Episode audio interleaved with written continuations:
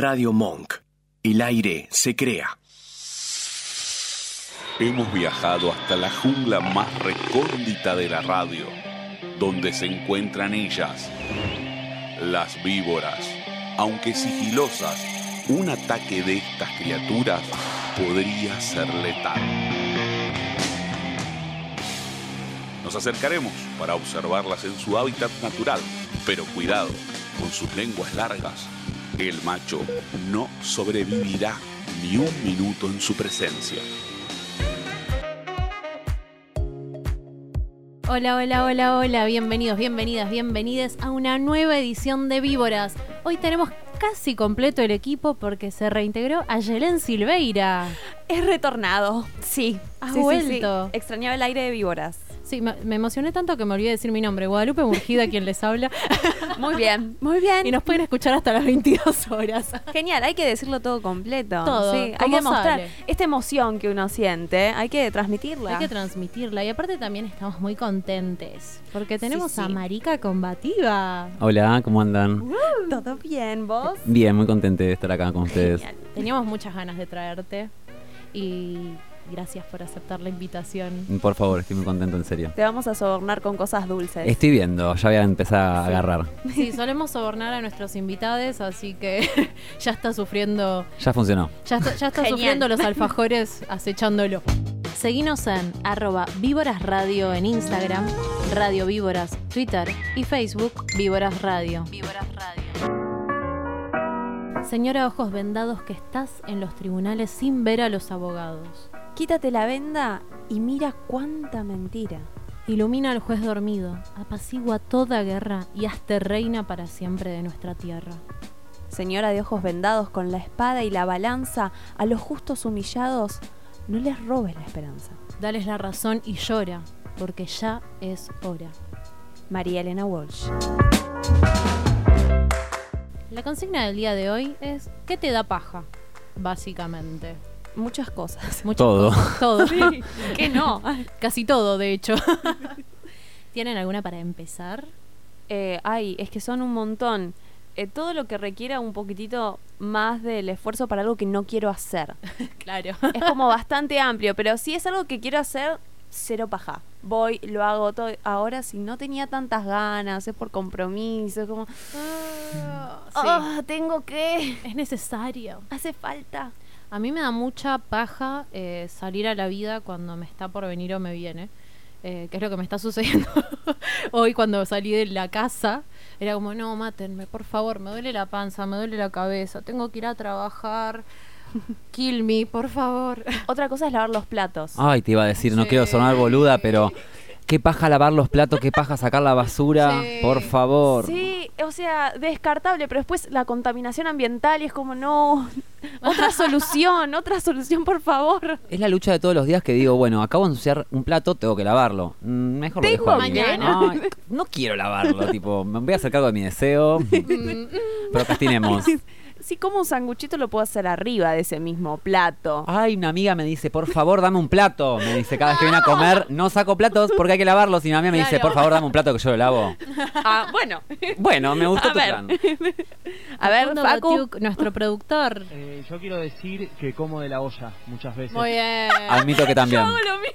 Same. Tengo una ollita chiquitita que es, que es como, como alta, más que ancha, entonces yo me hago los fideos ahí con manteca y, y los como de ahí directamente y le tiro tipo un huevo frito. Te juro, Me siento identificada con no lo quiero que ser estoy polémica con escuchando. lo que voy a decir, pero, o sea, todo bien con las derivadas integrales en el colegio, pero que nos enseñen a lavar los platos y a limpiarlos Sí. el culo, básicamente, porque, por favor, que alguien me enseñe a mantener una casa limpia, porque eso no te lo enseña en Me ningún come, lado. me come la casa, me come la casa. No sé qué hacer. No, y lavar la ropa. Oh, y que se lavar seque. la ropa. Ahora igual se me rompió el lavarropas y es peor porque tengo que andar llevándosela a mis padres y me da Mm. fiaca tener que armar un bolso para andar llevando ropa sucia. Y me lo olvido casi intencionalmente. Ya es la tercera vez que me olvido de llevar el bolso de ropa. Me estoy quedando sin ropa. Te estás quedando sin ropa, pasa, pasa. ¿Qué tengo Cada vez limpio? no tengo nada. Tengo limpio toda la ropa de invierno, ¿qué hago? Bueno, bueno, eh, recorto este buzo y lo hago Oh. top. todos los pantalones shortcitos recorté. Después no tengo pantalón largo. y en invierno me quiero matar porque no me alcanza la plata para No. comprar pantalones. No pasa eso. Víboras, víboras, víboras, víboras, víboras. Oye, Wada, ¿qué vamos a hacer esta noche? Lo mismo que todas las noches, Aye, depredar al macho. Vamos a depredar machos, machismos, de todo. Qué bien. Vamos a depredar eh, masculinidad, ya que tenemos ahora a Marica aquí presente. Podemos hablar justamente de estos problemas alrededor de el valor de la masculinidad y todo lo que conlleva ese nombre Socialmente hablando y todo lo que también oculta, como toda la parte de sentimientos, la parte de expresarnos, va a expresarse porque yo no soy masculinidad. el hablar en colectivo me sale mal a veces, A me- veces. Me, incluyo en todos lados. Pasa, pasa, pasa todo el tiempo. Hasta cuando hago trabajos individuales me dicen, pero hablaste en colectivo y lo hiciste solo. Bueno, plural, perdón. perdón, estoy acostumbrada a incluir a la gente en el discurso. pero justamente hablar de esto, ¿no? De la vulnerabilidad del hombre a la hora de expresar ciertas cosas. Porque socialmente tiene un mandato que es que vas a ser fuerte, que no vas a llorar, porque si llo- llorás sos maricón, sos puto, sos nena, y nena es malo. Exacto. Todo lo que tiene re- relación con lo femenino está mal. Y todo lo que conlleva, ¿no? Vos sabrás explicarlo mejor. Bueno, em, yo en los talleres que vengo dando sobre masculinidades, em, la, intención es que está apuntada a, un público de, cisvarones heterosexuales que entendemos que son quienes necesitamos desde los fe- transfeminismos que se deconstruyan y que empiecen a organizarse para realmente ser compañeros de lucha, compañeros de lucha en este caso. Y lo que empezamos a trabajar justamente es la construcción de la masculinidad como un valor y de qué hablamos cuando hablamos de masculinidad. Yo el taller lo arranco preguntándole a quienes se autoperciben como cisvarones heterosexuales que ellos me respondan a la pregunta de que en realidad completen la frase de soy hombre porque y ahí empezamos a entender y a, a visibilizar un montón de estereotipos de género dentro del binario sexista de hombre y mujer eh, y biologicista también. Y empezamos a entender de que justamente eh, en el sistema en el cual vivimos, yo tomo mucho un texto de Bourdieu que es la dominación masculina, y justamente lo que empezamos a entender es que ¿por qué es más valioso ser varón? Digo, lo que está mal de llorar y ser nena no es que está mal ser nena, es inferior. Claro. Es algo inferior, somos eh, las mujeres, como dijo Beauvoir, digo, son ciudad- ciudadanas de segunda, eh, las diversidades sexuales y genéricas también, eh, Además, de segunda, de relacionado tercera, a lo privado. siempre relacionado a lo privado, Obvio. obvio. Y digo, les quita esta posibilidad de un registro de su emocionalidad, de su propia corporalidad, de su propio deseo, de qué es lo que ellos realmente quieren hacer, por tener que sostener este mandato de masculinidad que, como también dice Bourdieu, lo importante es empezar a visibilizar cuál es, eh, qué caracteriza a la virilidad, porque es la virilidad lo que tiene que sostener el varón, y la virilidad no es la misma siempre, es epocal. Yo en los talleres digo, en el siglo XV eh, viril era un cisvarón blanco, obviamente burgués, con medias de nylon, polvo en la cara y una peluca blanca. Digo, Claro. si salimos hacia la calle ahora nos matan. No somos nada viriles Claro. y machos. Entonces, eso en ese momento era el concepto de virilidad que había que sostener para poder ser ese hombre tradicional y hegemónico, cisvarón y heterosexual, que tenía el poder y el que lo ejercía. Sí, aparte también todo lo que tiene que ver con los privilegios de clase dentro de estos discursos, porque no es lo mismo ser un hombre cis heterosexual, clase media, baja o alta, mismo siendo mujer, Exacto, porque no es lo mismo una mujer pobre para discriminar que una mujer rica exacto. dentro de estos discursos. Sí, y también entender de que eh, muchas veces encontramos del otro lado, no sé, se me ocurren eh, feminidades súper opre- opresoras como, no sé, Patricia Bullrich, eh, La. Carriola, Vidal, eh, no son personas oprimidas dentro de, de este sistema cis- patriarcal porque justamente responden a lo que el patriarcado quiere que sea una mujer, que sea callada, sumisa, que no contradiga al macho, que no cuestione el poder, que no quiera poder. Mm, y la familia, ella no quiere ser presidenta, no, Helada jamás me pondría en ese lugar. Helada no. buena. Sí. Sí, absolutamente. Y aparte también cómo encarnan estéticamente ciertos valores masculinos Sí. a la hora de llevar sus personajes en la sociedad, porque eso les da más credibilidad. Bueno, tengo algo, o sea, un ejercicio que también hago mucho en los talleres con respecto a esta diferencia de cómo eh, interpretar lo que es la misoginia internalizada y demás desde los medios de comunicación. Por ejemplo, cuando hablamos de estas personas escuchamos siempre lo mismo, que es lo que dije yo, Carrio, Bullrich, Vidal, Michetti, y de repente escuchamos del otro lado Cristina. Sí. ¿Qué pasa con el apellido? ¿Por qué a estas personas, a estas cismujeres se les está reconociendo un porte de apellido de importancia? No hablamos de María Eugenia, de Patricia, de. Lilita. Hablamos de los apellidos, porque son personas que tienen un estatus y tienen ese valor por ser, como dije anteriormente, lo que el patriarcado espera que sea una mujer, que es sumisa, callada y obediente. Entonces le vamos a dar el apellido, vamos a, a darle importancia. sí. Y Cristina es Cristina. Claro, y aparte reproducen un sistema discursivamente. Sí, Y con los actos, ¿no? exacto. Y lo importante de lo Sobre discursivo. todo. Y Sí. Los actos también. sí. Sí, porque además el tema de los discursivos, eso lo veíamos ya cuando fue la Asunción y que ganó frente de todes. Vos te das cuenta en quién siente que su discurso está avalado. Que eso fu- creo que fue lo que más se sufrió, en más allá de las medidas, ¿no? Que se- la sufrió todo el pueblo. Pero en cuanto a lo discursivo, la persona que se sentía avalada era la que estaba discriminando, era la que sentía que tenía el poder porque el presidente estaba diciendo lo mismo que él estaba pensando.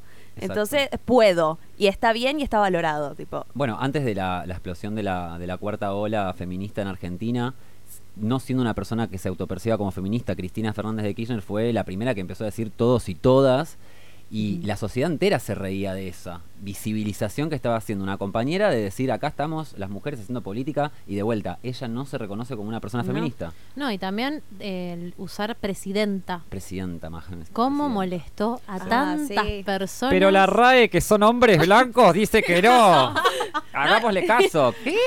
No, y lo buenísimo igual para, en este caso particular del presidente, es que salieron a Twitter a pedirle a la RAE, por favor, señora RAE, está diciendo presidenta en la, en la Me cámara, por favor. ser- la- lo- los, los varones, los machos se rasgan las vestiduras cuando decimos todes, cuando decimos presidente, hablen bien. Y es tipo, pero cuando me decís puto de mierda, cuando le decís puto a una compañera o decís un insulto espantoso, no, no te preguntás si en la RAE aceptan o no. aceptan. O sea, y si lo acepta, vamos a prender fuego a la RAE, porque digo, deforman el lenguaje para lo que les conviene, inventan un montón de palabras odiantes, espantosas, hasta xenófobas y súper racistas, pero ah, si decimos todes, no, No, están no. destruyendo el lenguaje colonial. No, y aparte también eso, ¿por qué tenemos que depender siempre de Oh, la RAE? déjame de Somos. Argentina, no somos España. Total. A ver, nos colonizaron, pero a tal punto que seguimos respondiendo a su academia. Ellos que vayan a decirle vaquero al Jean, basta. Claro. Ya estamos, ya estamos. que Bueno. empiecen a usar el voz. Me, me hace acordar mucho a mi viejo, eh, como vivió obviamente la época de la dictadura, tiene un montón de discos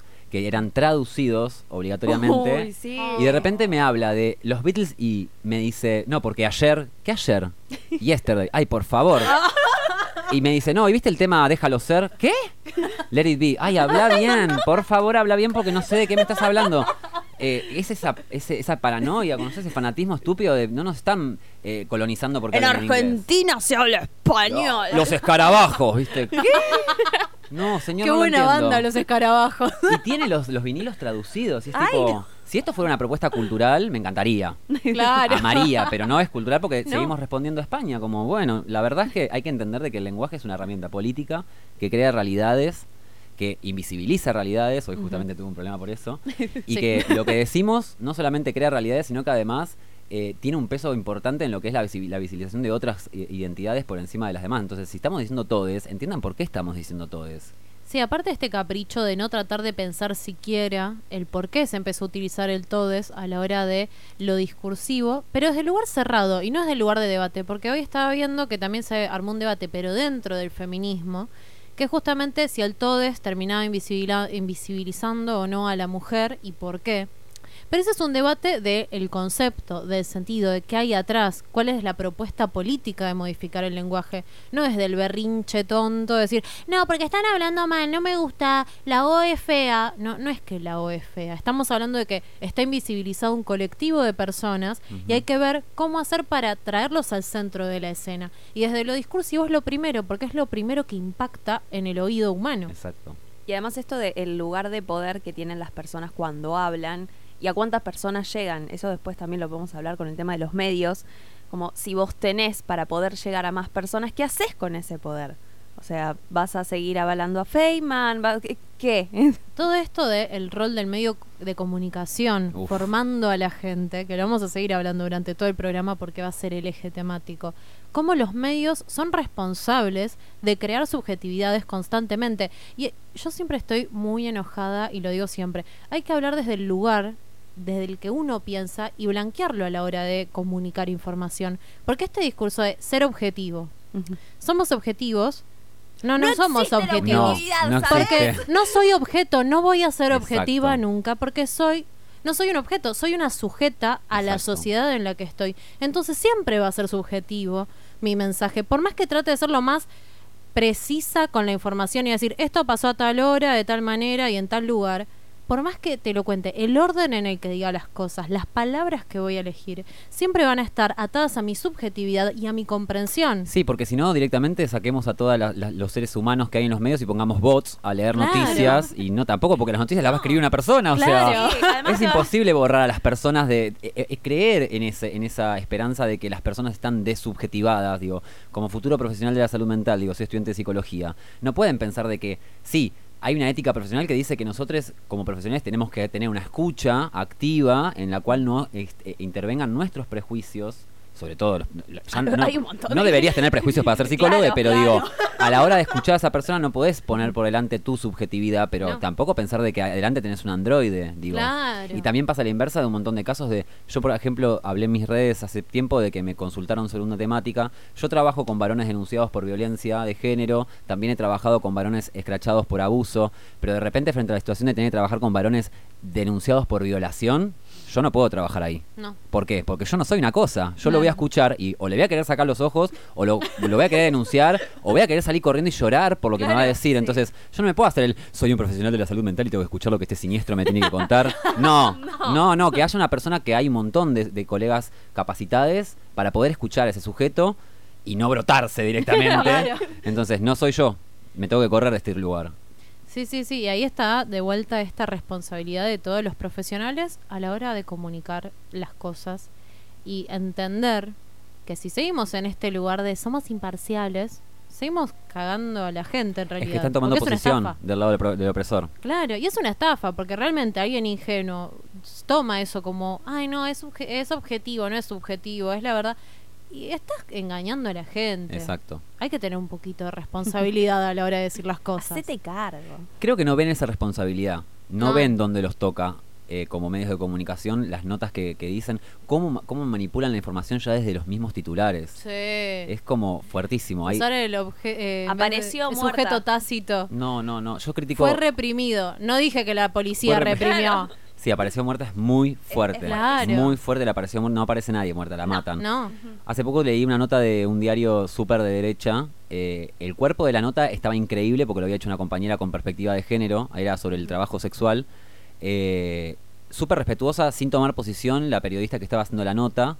Eh, pero el titular decía las mujeres que creen que el trabajo sexual es un trabajo. No, perdón, No. las mujeres que creen que la prostitución es un trabajo. O sea, si no estás marcando una línea ahí, y la compañera que escribe la nota es una compañera con muchísima carrera, con muchísima eh, voz autorizada para hablar del tema y en ningún momento dejó de entre, entrever su posición con respecto al tema. Claro. Y Claro. ah, seguramente un cisbarón Se metió en el metió medio. en el medio a decir el titular va a ser este. Y la gente, y más la gente de derecha, no lee el diario y la nota Sí. completa. Leyó No. la nota y dijeron, ah, mujeres que creen que esto es un trabajo, qué boludas. No. Claro. En la gran mayoría, además, las que ves en las redes sociales también, eh, te pasa que el título decís, ay, no, esto, ¿cómo podés decir esto? Y entras a la nota, una que lee la nota y dice, ah, pero la nota dice Y lo opuesto. cosa, Total. Pero tenés a un montón en Twitter que están eh, siguen hablando sobre el título. Bueno, Oh, fake pero news. léela, léela. Tenem- tenemos una cátedra de tres horas de fake news Sí. de la doctora Fernández hablando sobre esto, que ahora vamos a hablar de un par de... Yo estoy leyendo una fake news por acá que después la voy a, la voy a, Sí. leer en vivo. Eh, pero digo, también vivo. eso, cómo crean realidades de eso, porque después te puedes poner a discutir si está bien o está mal que digan, que creen o no sé qué. Ya está, la gente ya lo leyó, ya se implantó eso en el sentido común y se reproduce como un mantra. Sí, absolutamente. Así que tener un poquito más de responsabilidad discursiva en todos los espacios. ¿Cansade de los comentarios políticos repetidos? El segundo semestre Porque recibimos un Estado que gastaba aún mucho, mucho más de lo que recaudaba. La economía argentina volvió a crecer. ¿No sabes cómo callar a tu tío Facho? Todos monteneros pone bomba. Si alguno de los dos tiene que morir, que muera la madre. El que quiere estar armado, que anda armado. El que no quiere estar armado, que no anda armado. Hablemos de lo que hicieron los últimos 12 años. Infórmate con las víboras. Las notis, las notis de las víboras. Bueno, vamos a empezar ¿Con el FMI? Yo. Vamos con el FMI que le estuve dando palo tras palo el año pasado sin respiro. Y ahora lo que sucedió es que las negociaciones que está llevando el ministro de Economía, que tengo algo re personal, no me gusta cómo habla. me molesta, es como que lo quiero apurar todo el tiempo. Eh, Pero, pero comunica, que ya es Bueno, un montón. Es Y no un- miente. No, es un montón. montón. es Sí, un tenemos la vara re baja, pero bien. Ojo, no le vamos a pagar al FMI, pero hasta el 2024. Bueno. O sea, es algo. Yo estaba como, no, invalidame la deuda. Tipo, esto Yo también me puse claro. retrosca y dije, no, Sí. no, no, no, no, presos todos inhibidos políticamente y expropiamos todos los bienes. Todos. No se puede hacer No, eso, no, no, marica. yo no puedo. Oh, bueno, ya vamos a Qué poder. feo. Por favor, déjame. Bueno, se podría haber hecho la gran Ecuador igual, podemos También. decirlo. Sí. Hay que decir las Hay que decirlo. también. Digámosle, no. En especial que acá hay dos cucas en la mesa Total. diciendo que podríamos haber hecho la gran Ecuador. Totalmente.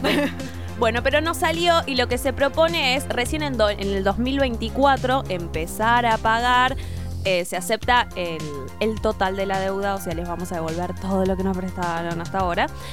Pero eh, acá es la diferencia, ¿no? Porque también empezaron a decir como, ay, bueno, pero cuando estaba Mauricio también dijeron el FMI que estaba recopado con Argentina. Bueno, no. Acá la diferencia es que no se va a meter en nuestras políticas. No va a tocar nada, no va a estar la previsional, no va a estar ninguna reforma de trabajadores, no nos van a bajar línea, que es mucho, muy importante. Digamos fundamental. Sí. Porque base- aparte, básicamente, si tocan algún sector de los que acabas de nombrar, nombrás, ay, nombrar, vamos a... ¿Qué dije? De vuelta. Hola, ¿qué tal? Hola, María ¿qué tal? Combativa. ¿Todo bien? Digo, si tocan algún sector de los que acabas de nombrar, van a salir a la calle. Vamos a salir a la calle a reclamar, obviamente, como lo hicimos siempre. O sea, básicamente por eso no, porque son el hada buena que piensa en la pobre gente. No, no, no, porque es lo que tienen que hacer porque es lo que prometieron en campaña y, Y por eso lo votamos. y me angustia. Claro. Más Yo toqué vale. un pobre. Yo toqué. ¿Vos tocaste un pobre? Yo toqué un pobre. toqué el pie a un pobre, Ay, diría qué- Mauricio. Qué malditos que son. Yo estuve en una villa y vi un pobre y lo toqué. ¡Señora! ¡Señora! ¿Qué dijo? Por favor, no. Yo soy pobre, señora. O sea, venga. Venga, por favor, que le Toque, explico. toque. Ay, Me da No, de mejor no, mejor me no, da de me da comer mi mamá que es jubilada, por eso. Por mi vieja. Vamos con la otra noticia. Bueno, seguimos con la OEA. eh, Carlos Raimundi. Lo pueden conocer como en un golpe de estado de Claro. Bolivia. Carlos Raimundi es justamente eh, un representante argentino ante la OEA. Él eh, es uno de los radicales que se acerca al kirchnerismo, justamente de esas personas que negocia, y está muy cercano a Alberto Fernández en la estructura, ¿no? Y bueno, justamente habla de lo que está sucediendo en Bolivia, van a haber elecciones, cómo van a ser y que hay que tener cuidado y hay que revisar cómo van a ser estas elecciones porque hay muchas posibilidades de una proscripción al MAS y específicamente a Evo Morales. Así que básicamente es una advertencia para Latinoamérica también y llamando a la OEA que es bastante responsable de lo que sucedió. Como Vos decís. casi un actor Fueron ellos. principal. Fueron ellos. Casi que fueron los protagonistas. Total. Los que armaron y desarrollaron la película. Eh, y bueno, a tener, ojalá, unas elecciones democráticas de verdad Por en favor, Bolivia. sin proscripción. Sí, en lo sí, sí. posible. Igual este no es un mensaje para Evo porque dudo que me vaya a escuchar, pero No, si me pero estás escuchando está bien. Evo, eh, pon una compañera a la Sí. cabeza, Sí. hace como hizo Cristina Batacazo, voy de vice, Sí. por una compañera con perspectiva de género, una indígena compañera, ¿sabes qué? Sí, le cerrás el Nos traste vamos a todas todos. a, Te a Bolivia a votamos, sí, votar. vamos, sí, de olvídate. una. Hago la nacionalidad boliviana, ya está. Olvídate. Bueno, yo tengo otra nota hablando de, de varones, de sus Muy varones horribles. Acá dice Gerardo Morales, el gobernador de, de la provincia de Jujuy, dice contra el proyecto K para liberar a Milagro Salas. El proyecto K sería pedir justicia, básicamente. Claro. Infobay alert. Y agrega, no es una presa política, está detenida por los delitos que cometió. Queremos que Gerardo Morales nos demuestre y nos, nos dé las pruebas de lo que le están adjudicando a Milagro Salas, porque básicamente no hay ninguna prueba en contra de ella. Lo que hicieron fue fogonear desde los medios de comunicación con fake news para sembrar en el sentido común de que esta mujer indígena, pobre y afro, no, afrodescendiente, Sí, no, negra. sí, negra, eh, está presa justamente porque habla, porque lucha por los derechos de, de sus compañeros, de sus, co- de sus coterráneas. eh, y justamente estas fake news que hablan de, de que está detenida por delitos, digo, mostraron videos de eh, familiares de Milagro Sala sacando plata del banco. Sí, es para pagar sueldos de la, de la ONG, por favor. Están, las casas fueron entregadas, le cambió la, la vida y la realidad a un montón de, de hermanes de Jujuy. Eh, y la están atacando simplemente por eso, porque es mujer y yo siempre digo, es una deuda de los feminismos de poder levantar esta bandera de que tenemos una presa política, porque nadie está diciendo, yo no soy juez ni soy yuta para decir si es culpable o es inocente. No tiene que estar, No que presa, estar presa, nunca tuvo que estar presa. La, la- la- dejaron todos sus derechos, la, la quisieron intentar La quebrar, la humillaron, la humillaron. La, la humillaron y la trataron de destruir. Y tiene una fortaleza esa mujer. Exacto. Porque hoy en día sigue en pie y sigue dando batalla desde donde puede y desde el lugar que consigue. Mm. Y la escuchan y la van a escuchar siempre. Porque es una mina que tiene mucha perspectiva a la hora de construir.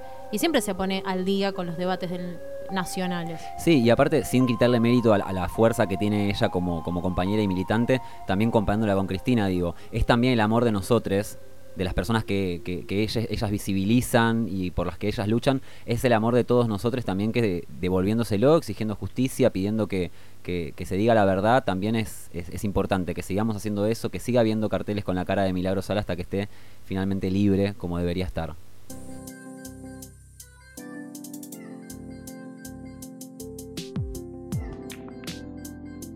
Y ahora sí, vamos a seguir hablando de los medios de comunicación y la falta de perspectiva de género en ellos. Oh yeah. Por eso queríamos hablar esto con Marica. Hola, Hola, li- ¿qué tengo- tal? tengo un montón de cosas para decir con respecto a eso. Me encanta. Eh, lo más reciente que me estoy acordando que tiene que ver con el, eh, el asesinato de Fernando Báez Sosa. Sí. Eh, estuve tuiteando bastante, no soy de Twitter, me- ya me fui de Twitter de hecho, pero lo poquito que estuve en Twitter fue tuitear justamente eh, la falta de perspectiva de género que hay para abordar todos los temas que tienen que ver con, con violencias en la televisión. Las cosas que más ruido me hacían con respecto a estos hechos de, de los, de los- el grupo de 10 varones que está acusado y siendo investigado por el asesinato de, de Fernando Báez Sosa. Eh, de repente me encontré con situaciones en las cuales había psicoanalistas en la televisión hablando y diciendo cosas como por ejemplo las madres de estos chicos se deben sentir horribles porque fracasaron como madres y los padres y los padres que transmiten el valor de la- del machismo dónde están que nadie no las madres son las que fallaron Madres. seguimos culpando a las mujeres digo Después otro más hablando de que hay que prohibir el alcohol, tipo, ay, ya Ay, hablamos de esto. manía de El de cerrar a los boliches. Por favor, a ver, No, bueno, las pibas eh, borrachas no matan ni violan a nadie, son ustedes, las Claro. basta. ¿Podemos analizar un poquitito más profunda el problemita que está pasando? Además, en había salido a hablar un sociólogo también que hizo estudios sobre específicamente rugbyers Sí. de eh, La Plata, es el estudio hecho. Y hablaba de eso, de que hay algo particular que se da en todo el ambiente de rugbyers y que si bien hay algunos grupos que sí están deconstruidos, que es distinto, ya desde la base y de lo que propone ya es bastante violenta, la manera que se relacionan los entrenadores, como que nadie tiene en los tipo en la parte más importante y los equipos más grandes, una perspectiva de género. Y ahora cuando salió todo este quilombo salieron como, hey, vamos a hacer unos talleres Sí, igual en esta relación justamente del deporte, no es necesariamente solo el rugby tiene todo este Sí. trasfondo. No, más vale. Todos los lugares Yo- donde haya varones, si Claro, varones bueno, es peligroso. Yo, yo soy taekwondista Claro. y de- ahora no estoy entrenando porque no me da la vida. Es trabajar, estudiar, eh, no, no da. Pero la realidad es que siempre es un entrenamiento muy machista. Nosotras, Mm. siempre dentro del taekwondo, éramos las minorías Claro. y siempre era, ah, peleas como una mina. Y se empezó a tener que silenciar eso de a poco, discursivamente, porque nosotras eh, estábamos siendo siempre censuradas y corridas. Era, bueno, vamos a hacer lucha libre. Ustedes se pueden sentar, pero yo vine a hacer lucha Te libre. vas a romper una uña. Claro, entonces ¿Qué me toda esta cuestión en medio de los deportes de contacto, Sí. porque es eso, el deporte de contacto donde necesitas un mínimo de violencia física, no es que vos después vas por la vida y sos un violento, una violenta, es que te gusta esa disciplina, Exacto. pero toda la cultura que hay alrededor de los entrenadores, los maestros, por más que después empiecen a pensar y relativizar las cosas y tratar de ser mejor docente, qué sé yo, empezaron inculcando conceptos nefastos. Exacto. Sí, Y y en en- todos los deportes, porque en el fútbol también es como que cualquier cosa enseguida te lo toman como ser de mina está mal y eso que habías hablado antes, eh, si no homosexual y también está mal. Exacto. El componente de riesgo es la masculinidad. Las compañeras que juegan al rugby no son ni violentas, ni agresivas, ni golpean en manada. Las compañeras que juegan al fútbol tampoco lo son, digo. No, y además estos casos que se dan en manada. En Sí. España teníamos la violación que se dio En también manada. de la manada. Como, Sí. ¿no están encontrando que hay un factor común en estas cosas? Bueno, por eso también cuando hablan de la responsabilidad, no solamente de las personas que cometieron el hecho, sino de todo el entorno, digo. Sí, la familia, no las madres. Las madres, los padres, las Sí. tías, los tíos, los abuelos, ¿no detectaron violencia en estas personas? Digo, los colegios a los que estas personas fueron, ¿no detectaron índices de violencia? El club que los entrena, dale. La vemos todos. Guau, todos vemos la violencia, o Están sea. todos sorprendidos de repente. No, sí, aparte también la irresponsabilidad siempre de generar esto y replicar esos conceptos violentos dentro de la formación, porque no es que Es viene parte de. Claro, no es inocente la aparición. Pero bueno, vamos a seguir esta línea haciendo que elijas un número del 1 al 4 porque trajimos un juego para depredar a los medios de comunicación. Sí. Mm, bueno, eh, Ay, bueno, por mi cumple, retarada. El 3. ok. Muy bien, número 3.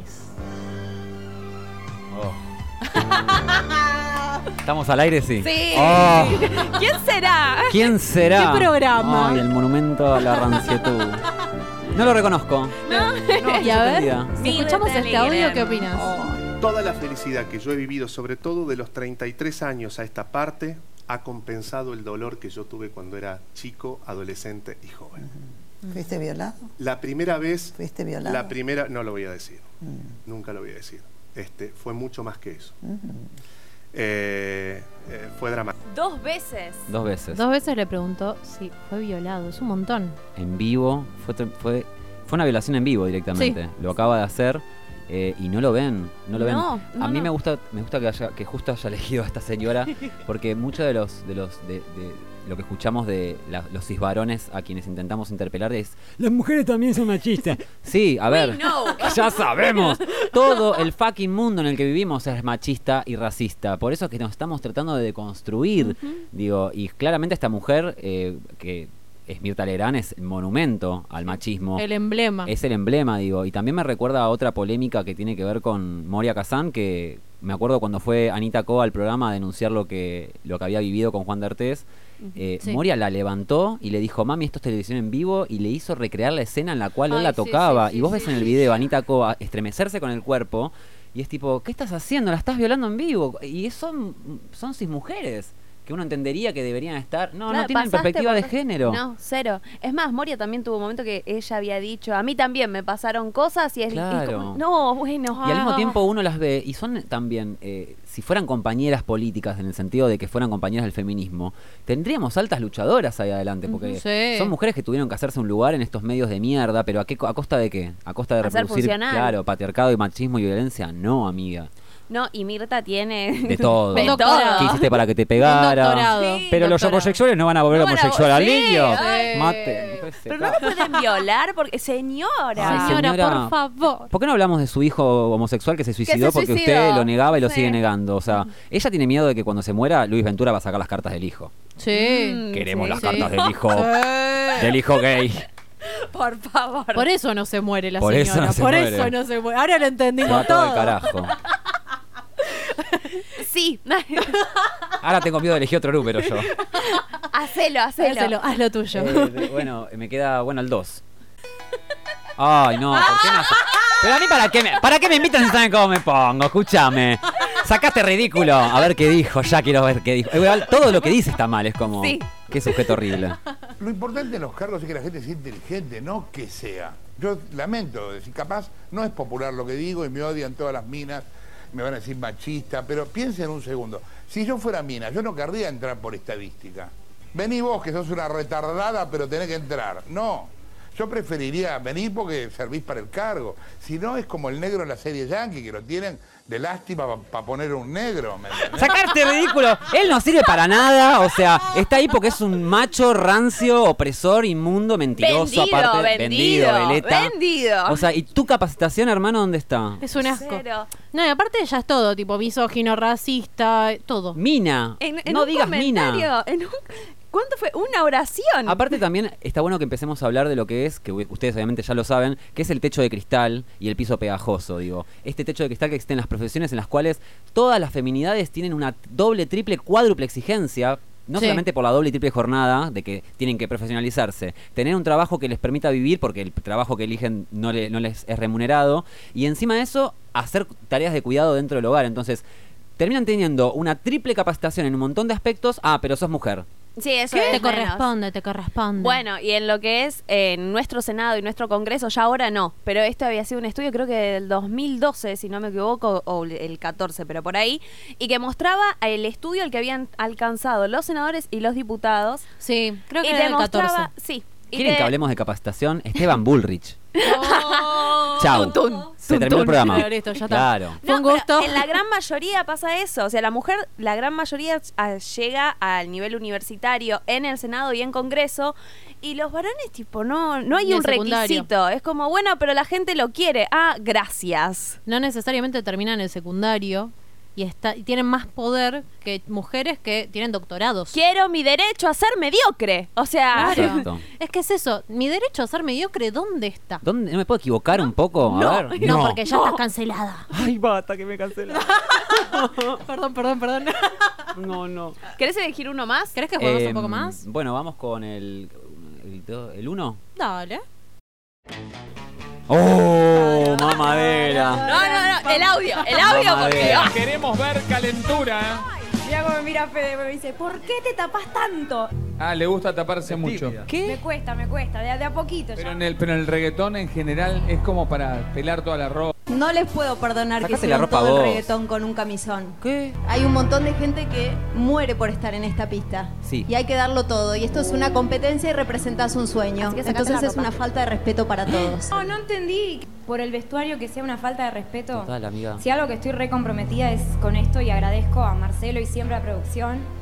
Y ahí no, se quiebra, Sí. claramente. No, no, es que, es que no. Y esto fue hace poco. Y esto fue hace muy poco, no es un audio viejo. Me da paja, voy a seguir con la consigna del programa, me, Me da paja bien. tener que dar explicaciones de algo que no tengo por qué explicar, loco. Es esta piba. Esta piba teniendo que explicar por qué hizo un...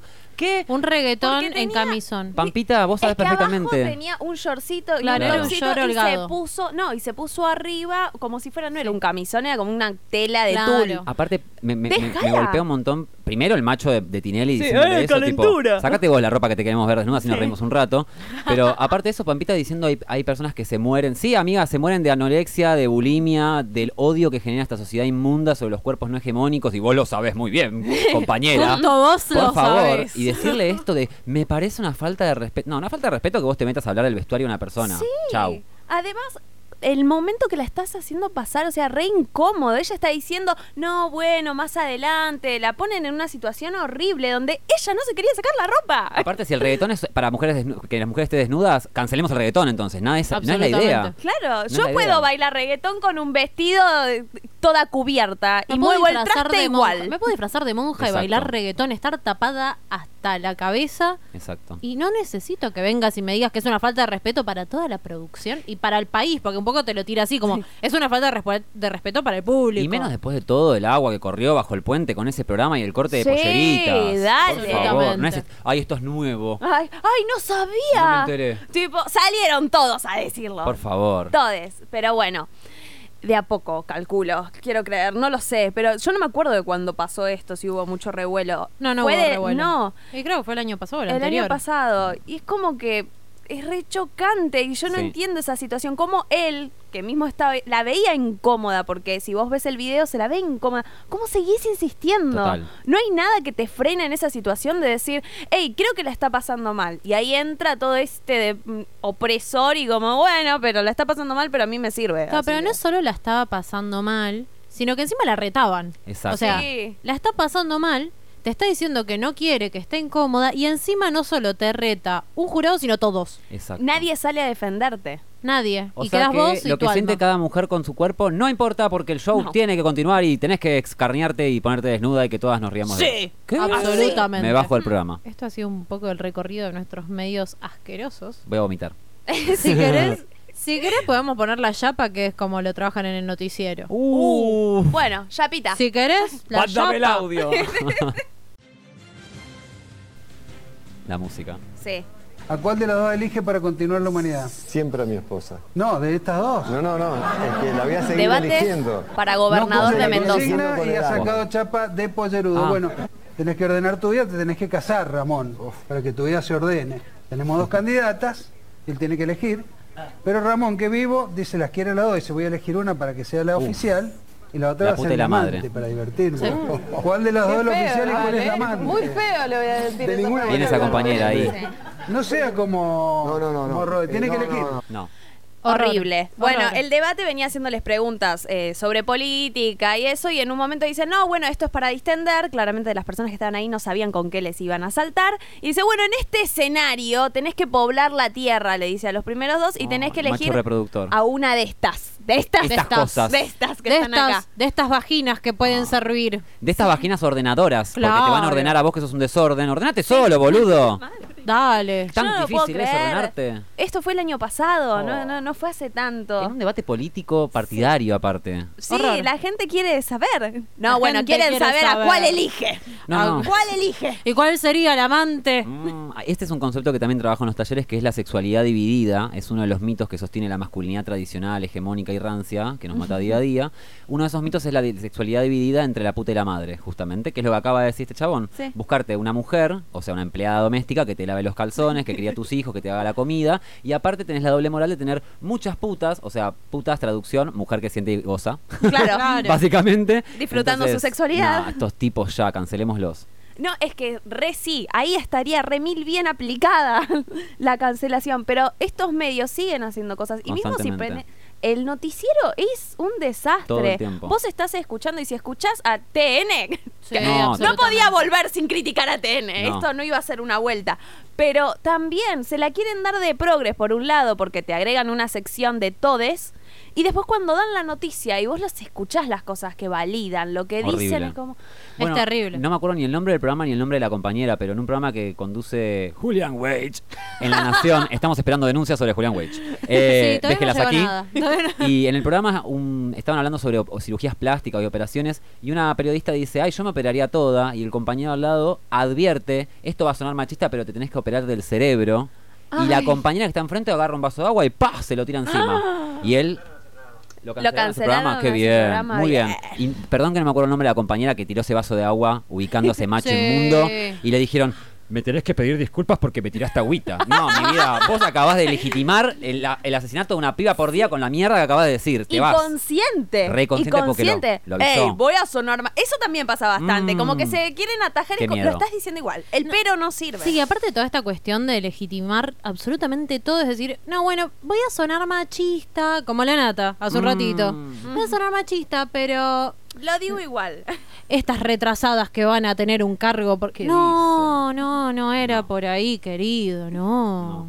Y hablando un paréntesis muy chiquitito, justamente las cirugías plásticas, el otro día lo estaba pensando y hoy también lo leen en el laburo, la importancia de la salud aparte de todos estos discursos, porque hablar tan libres de, no, esto es algo estético, está mal y sos tonta y sos rubia y no sé qué, y tiene que ver con la salud y con la identidad de la Con persona esa cirugía plástica y que no esté bancada por ciertos grupos de salud es un problema porque ahí tenés también a las compañeras trans Exacto. y tenés la identidad Bueno, de esa persona. Hace falta, hace falta. Hace poco hubo faltantes en, en hormonas para Sí. los varones trans y ahí estuvimos Exactamente. en, en el ex ministerio en ese momento, ahora lo volvemos a tener, eh, reclamando por esto, porque tiene que ver con la subjetividad de cada una de las personas. Una cosa es estar en contra del empuje del mercado, del deseo se- eh, capitalista Claro. que dice que la mujer tiene que ser eh, flaca, divina, 90, turgente. con- 60, claro, 90. ahí estamos todas en contra de eso, pero después de la cirugía como un acto reconstructivo de que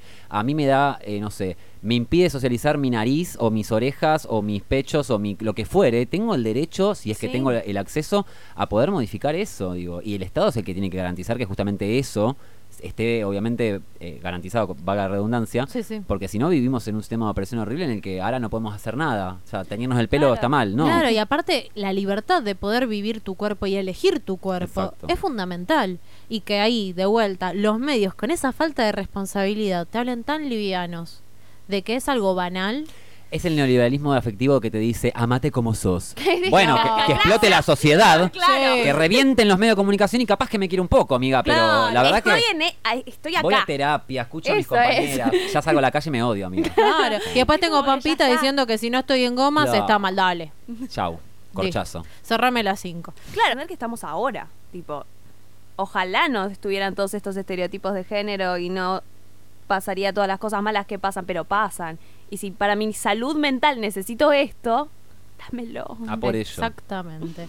Y con esta musiquita escuchamos el cierre del programa porque todo concluye al fin. Oh. Nada puede escapar excepto el tiempo que se ha ido volando. Se nos remil fue. Pero la pasamos genial. Yo también, de verdad. Yo me Decí todas tus redes, porque. Eh, bueno, pueden seguirme en, en- en- solamente en Instagram, es Marica con K, Marica Combativa. Eh, combativa con, Con C, B larga, que también. Y con B larga. Eh, Claro, sí, y Marica. Combativa y B corta también, todo muy complicado, pero bueno. Eh, La vamos a etiquetar en nuestras historias. Gracias por invitarme, eh, la verdad que la pasé muy bien. Ay, me alegro, nosotros también te. Te queremos. Sí. Aparte, tipo, modo fan estábamos como, ¡ay, viene marica! Las adoro. Y bueno, gracias por venir. Eh, cuando quieras estás invitada nuevamente porque me quedaría tres horas más charlando. Sí, yo. También, Sí, fue un montón. sí, muy divertido, pasó volando. Sí, a los pedos se fue esto. Así que les queremos, les amamos y nos escuchamos, nos vemos por YouTube. Por la todos semana que lados. viene. Spotify, Spotify, también, Spotify. Spotify. Volvemos a Spotify. Volvimos, volvimos, volvimos con todas. No como otros que no Volvemos más. para ser mujeres. Ay, qué lindo.